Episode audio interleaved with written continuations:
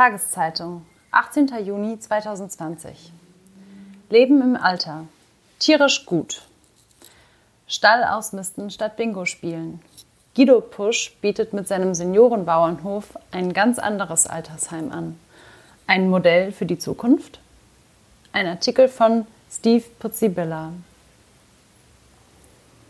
Klaus will nur noch weg. Weg von den frisch desinfizierten Fußböden, die wie im Krankenhaus riechen. Weg von den tratschenden Mitbewohnern, die ihm jeden Tag ihre Altersflecken präsentieren und diese für Hautkrebs halten. Weg von einem Ort, der sich selbst als Seniorenwohnanlage beschreibt, aber von Wohnlichkeit ziemlich weit entfernt ist. Klaus, 78 Jahre alt, beidseitige Hüftimplantate, dessen Nachnamen zum Schutz seiner Persönlichkeit wie bei allen älteren Protagonisten hier nicht genannt werden wird, hat genug vom Heim. An einem kalten Morgen sitzt der ehemalige Gaswasserinstallateur an einem rustikalen Holztisch, umringt von antiken Möbeln. Zusammen mit seiner Tochter ist er nach Marienrachdorf gefahren, einem Dorf in Rheinland-Pfalz, in dem ein neuartiges Pflegemodell ausprobiert wird. Auf dem dortigen Seniorenbauernhof können ältere Leute nicht nur Landluft schnuppern, sondern im Alltag mit anpacken. Ob Stall ausmisten, Hühnereier aufsammeln oder den Hof fegen. In Marienrachdorf avancieren Seniorinnen und Senioren auch im hohen Alter noch zu Hobbylandwirten, zumindest dann, wenn die Gesundheit mitspielt. Und der Wille. Aus der Kälte tritt ein Mann in Arbeitskluft zu Klaus in die Stube. Guido Pusch, 46 Jahre, Gründer und Leiter des Seniorenbauernhofs. Du willst dir also alles ein paar Tage ansehen? fragt Pusch. Das Du gehört auf seinem Hof ebenso dazu wie das Alpaka und das Pony. Klaus nickt, auch wenn er nicht immer gleich alles versteht. Sein Hörgerät hat er im Pflegeheim gelassen, weil ihm davon die Ohren jucken. Ist ja auch gar nicht verkehrt, wenn man nicht immer alles hört, sagt der ältere Mann und lacht. Aus dem Nachbarraum weht der Duft von frisch gebackenem Apfelkuchen herüber. Klaus, der Diabetiker ist, bekommt Hunger. Busse mit Älteren fahren vor, um den Bauernhof zu sehen. Schnell kommen die beiden Männer ins Gespräch. Ich war früher mal katholisch, bin jetzt aber evangelisch, erzählt der 78-Jährige. Seiner verstorbenen Frau zuliebe habe er die Konfession gewechselt. Überhaupt die Frauen. Prompt fällt Klaus eine Anekdote aus seiner Bundeswehrzeit ein. Da hatte ich einen richtig guten Kontakt zur Frau vom Spieß, aber nicht sexuell, nur platonisch. Nun ist es Guido Pusch, der begrinsen muss. Im Kopf bist du klar, mit dir kann man sich gut unterhalten, sagt der Landwirt und bittet seinen Gast in den Nachbarraum, in dem einige Mitbewohner das Mittagessen zubereiten. Willst du Kartoffeln schälen? fragt Pusch, was Klaus aber ablehnt. Ich regeneriere, sagt er und lacht. Für Pusch sind solche Gespräche inzwischen Routine. Seit ein Fernsehteam da war, um das Leben auf dem Seniorenbauernhof zu dokumentieren, quillt sein Postfach über.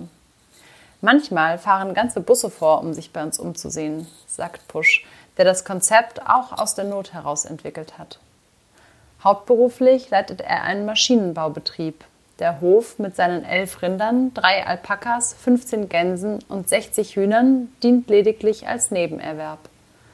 Wir wollten dieses kleinbäuerliche Leben erhalten, sagt Pusch. Doch genau das sei in den vergangenen Jahren zunehmend unrentabel geworden.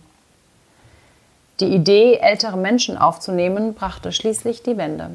Jetzt ist es wieder möglich, mit den Tieren unter einem Dach zu leben, sagt Pusch und zeigt auf das liebevoll eingerichtete Wohnzimmer. Rund 700.000 Euro hat er nach den eigenen Angaben investiert, um den Hof seniorengerecht umzubauen ebenerdige Badezimmer, Treppenlifte, renovierte Aufenthalts- und Wohnräume. Für Pusch und seine Familie war es eine Wette auf die Zukunft. Wenn der Bedarf an ländlichen Senioren-WGs konstant bleibt oder sogar steigt, würden sie ihre Investitionen schon bald durch Mieteinnahmen refinanziert haben. Die Nachfrage sollte ihnen recht geben. Heute ist der Andrang so groß, dass es eine Warteliste gibt. Rein optisch merkt man dem Hof nicht an, dass hier die Zukunft der Pflege entstehen soll. Kein Hinweisschild, kein Werbebanner, nicht einmal ein Verkehrszeichen, das, wie sonst bei Altersheimen üblich, auf kreuzende Senioren hinweist. Stattdessen frisch gestrichene Häuser, die in einem hellen Rosa schimmern und in einer U-Form zueinander angeordnet sind. Im Innenhof stehen Gartenstühle und ein Schwenkgrill, daneben zugeklappte Sonnenschirme.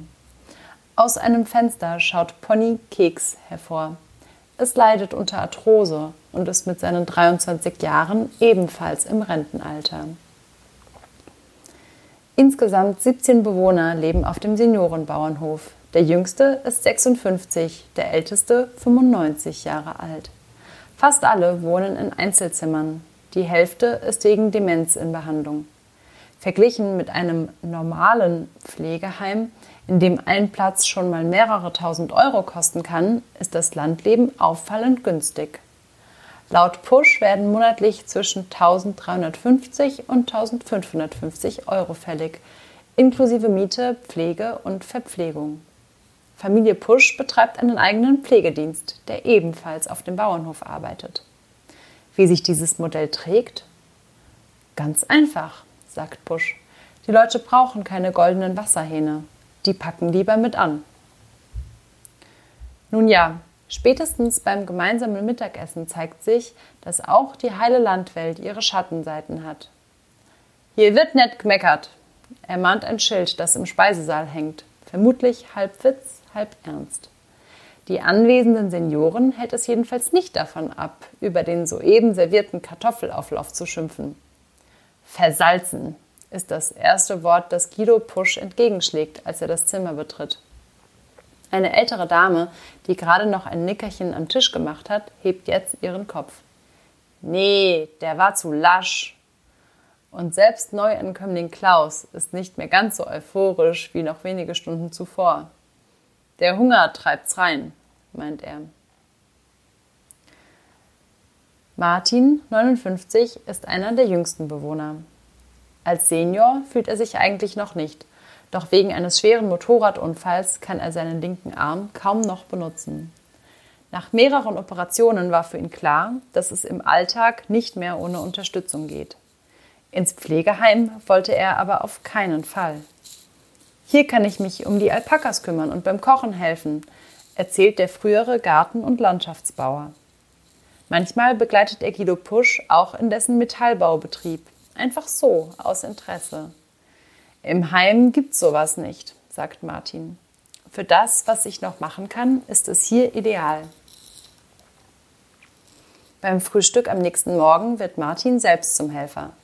Seinem Tischnachbarn, der nicht mehr gut greifen kann, gießt er Kaffee in die Tasse mit seinem rechten Arm. Der funktioniert gut. Schon ruft der Nächste, wo ist meine Butter? obwohl die Dose direkt vor ihm steht. Es ist nicht immer leicht, das Zusammenleben von dementen und nicht dementen Menschen. Aber sie machen das Beste daraus. Wenn jemand das Knäckebrot unter den Tisch wirft, hebt es ein anderer wieder auf. Wenn jemand den falschen Platz einnimmt, wird er höflich auf den richtigen buxiert. Meistens jedenfalls. Natürlich gibt es auch bei uns Unstimmigkeiten, räumt Pusch ein.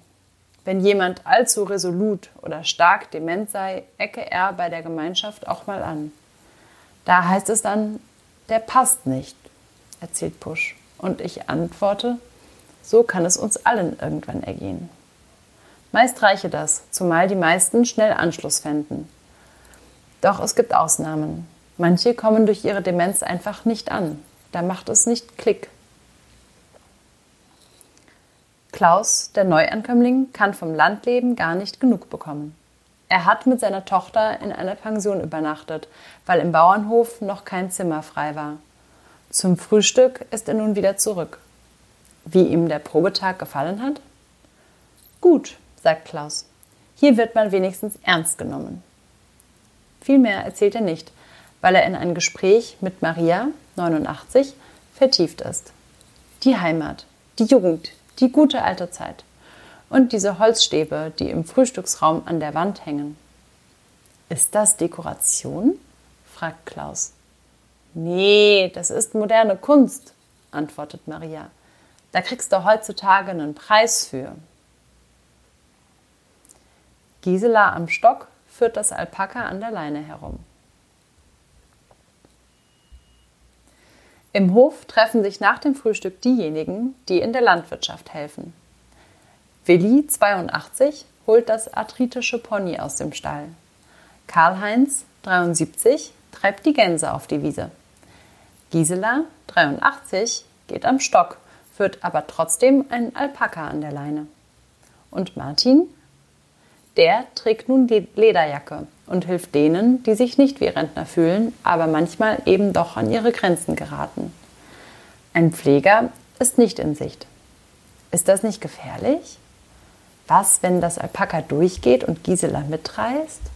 Wenn Karl-Heinz die Gänse ausbüchsen? Oder Willi auf dem matschigen Feld ausrutscht? Guido Pusch, der diese Fragen nicht zum ersten Mal hört, winkt ab. Im Altersheim mit seinen glatten, gepflegten Böden stürzen die Menschen sogar öfters als auf dem Kopfsteinpflaster in Marienrachdorf, meint er. Weil die Leute hier eher auf sich acht geben, würden auf dem Hof viel weniger solche Unfälle geschehen. Pusch erzählt von älteren Herren, die nichts lieber tun, als bei ihm im Traktor mitzufahren. Von einer Bewohnerin, die noch immer ihr eigenes Auto hat und von Senioren, die mit dem Bus zum ICE-Bahnhof Montabaur fahren, um von dort ihre Enkel zu besuchen. Für diejenigen, die weniger mobil sind, kommt einmal pro Woche der Friseur und der Hausarzt auf den Hof. Das ist die eine Seite des Landlebens. Die Seite, die das Konzept des Seniorenbauernhofs berühmt gemacht hat. Die andere Seite ist eher selten zu sehen. Menschen, die so krank und geschwächt sind, dass sie nur selten an all den Aktivitäten teilnehmen können, die das Landleben bietet. Um kurz nach 11 Uhr betritt eine Pflegerin ein solches Zimmer. Flachbildfernseher, Ledersessel, Esstisch. An der Wand hängt ein überdimensioniertes Kreuz. Es riecht nach Leberwurst. Das Ehepaar, das hier wohnt, hat bis jetzt geschlafen. Die ältere Frau lächelt und wünscht einen guten Morgen. Der Mann klagt über Schmerzen, Schmerzen am ganzen Körper. Aua, aua, ruft er, als die Pflegerin ihn aufrichtet. Trink erst mal einen Schluck, antwortet sie. Gleich geht's besser. Die Gänse, Schweine und Rinder sind von dem Ehepaar nur eine Treppe und wenige Schritte entfernt. Aufgrund ihres Zustands können beide aber nicht mehr am Stallleben teilnehmen. Innovatives Pflegekonzept hin oder her. Wir nehmen bei uns keine Extremfälle auf, sagt Guido Pusch. In manchen Fällen, etwa bei der medizinischen Intensivpflege, stoße der Seniorenbauernhof an seine Grenzen. Wenn sich bei unseren Bewohnern die Gesundheit verschlechtert, können sie trotzdem bis zum Schluss bleiben, versichert Pusch. Hier muss niemand gehen. Die Bürokratie macht die Sache nicht leichter. Vier Verträge müssen die Bewohner abschließen, wenn sie in Marienrachdorf einziehen wollen. Einen für die Miete, einen für Lebensmittel, einen für die 24-Stunden-Betreuung und einen für den ambulanten Pflegedienst. Auch Guido Pusch muss allerlei Vorgaben beachten, vom Brandschutz bis zur Größe der Zimmer. Paragraph 5 Absatz 1 LWTG schießt es aus Pusch heraus. Das Landesgesetz über Wohnformen und Teilhabe kennt er mittlerweile auswendig. Für ihn hat jedes Problem eine Lösung. Andere Landwirte haben offenbar größere Hemmungen. Seit im Jahre 2011 die ersten Senioren auf den Hof kamen, hat kaum jemand das Konzept kopiert. Und das, obwohl die Nachfrage riesig ist. Aber warum? Gerade in Zeiten, in denen Kleinbetriebe schließen und Erträge zurückgehen, müssten Landwirte doch eine solche Chance dankbar aufgreifen. Oder nicht? Johannes Gräske, Professor für Pflegewissenschaften an der Alice Salomon Hochschule Berlin, hat sich genau diese Fragen gestellt. Es gibt in ganz Deutschland vielleicht zwei, drei Bauernhöfe, auf denen Senioren wirklich leben, sagt der Experte. Insgesamt hat der Wissenschaftler bei seiner Recherche 34 Seniorenbauernhöfe gefunden, von denen die meisten aber nur eine Stunden- oder Tagesbetreuung anbieten. Einmal durch den Stall gehen und danach wieder ins Heim. Für die Zurückhaltung sieht Gräske mehrere Ursachen. Generell sei die Landwirtschaft eher konservativ. Auch schrecke der Aufwand viele Bauern ab. Nicht zuletzt gäbe es eine starke Lobby der stationären Pflegeeinrichtungen. Die sehen das als Konkurrenz und reden die Seniorenbauernhöfe auch gerne mal schlecht, sagt der Wissenschaftler. In Skandinavien sei das Modell schon viel verbreiteter und auch in Deutschland gäbe es ein großes Potenzial. Es braucht Visionäre wie Guido Pusch, sagt Gräske, der selbst schon in Marienrachdorf zu Gast war. Ich denke schon, dass sich die Idee weiter ausbreitet, auch wenn man damit natürlich keine flächendeckende Versorgung erreicht. Bleibt die Frage, für wen ein solches Angebot überhaupt sinnvoll ist. Nicht für jeden, warnt Gräske. Man muss auch aktiv sein wollen und Tiere mögen. Ansonsten macht das keinen Sinn. Manche Menschen haben ihr ganzes Leben gearbeitet und wollen am Ende einfach nur ihre Ruhe. Auch das ist natürlich legitim. Die Diakonie warnt ebenfalls davor, das Landleben zu romantisieren. In einen Massenbetrieb mit 30.000 Hühnern wird kaum jemand wollen, bemerkt Peter Bartmann, Leiter des Zentrums Gesundheit, Rehabilitation und Pflege des Wohlfahrtsverbandes. Er glaubt nicht, dass in zehn Jahren plötzlich alle Senioren aufs Land streben, zumal es an kleinen geeigneten Höfen mangele. Der bäuerliche Nebenerwerb ist einfach kein Massenphänomen mehr, sagt Bartmann und ergänzt, es gibt auch viele gute Pflegeheime. In Marienrachdorf reist Neuankömmling Klaus schon am zweiten Tag ab obwohl er ursprünglich drei Tage bleiben wollte. Mehr brauche ich nicht. Ich habe mich entschieden, sagt der 78-Jährige. Und diese Entscheidung klingt ziemlich eindeutig. Entweder ich gehe hierhin oder nirgendwohin. Die Ämter, die Genehmigungen, das Organisatorische, es werden noch Monate vergehen, bis Klaus auf dem Seniorenbauernhof einziehen kann. Guido Pusch hat ihm Mut gemacht, dass bis dahin auch sein Zimmer bezugsfertig ist. Der neue Anbau wird gerade noch gebaut.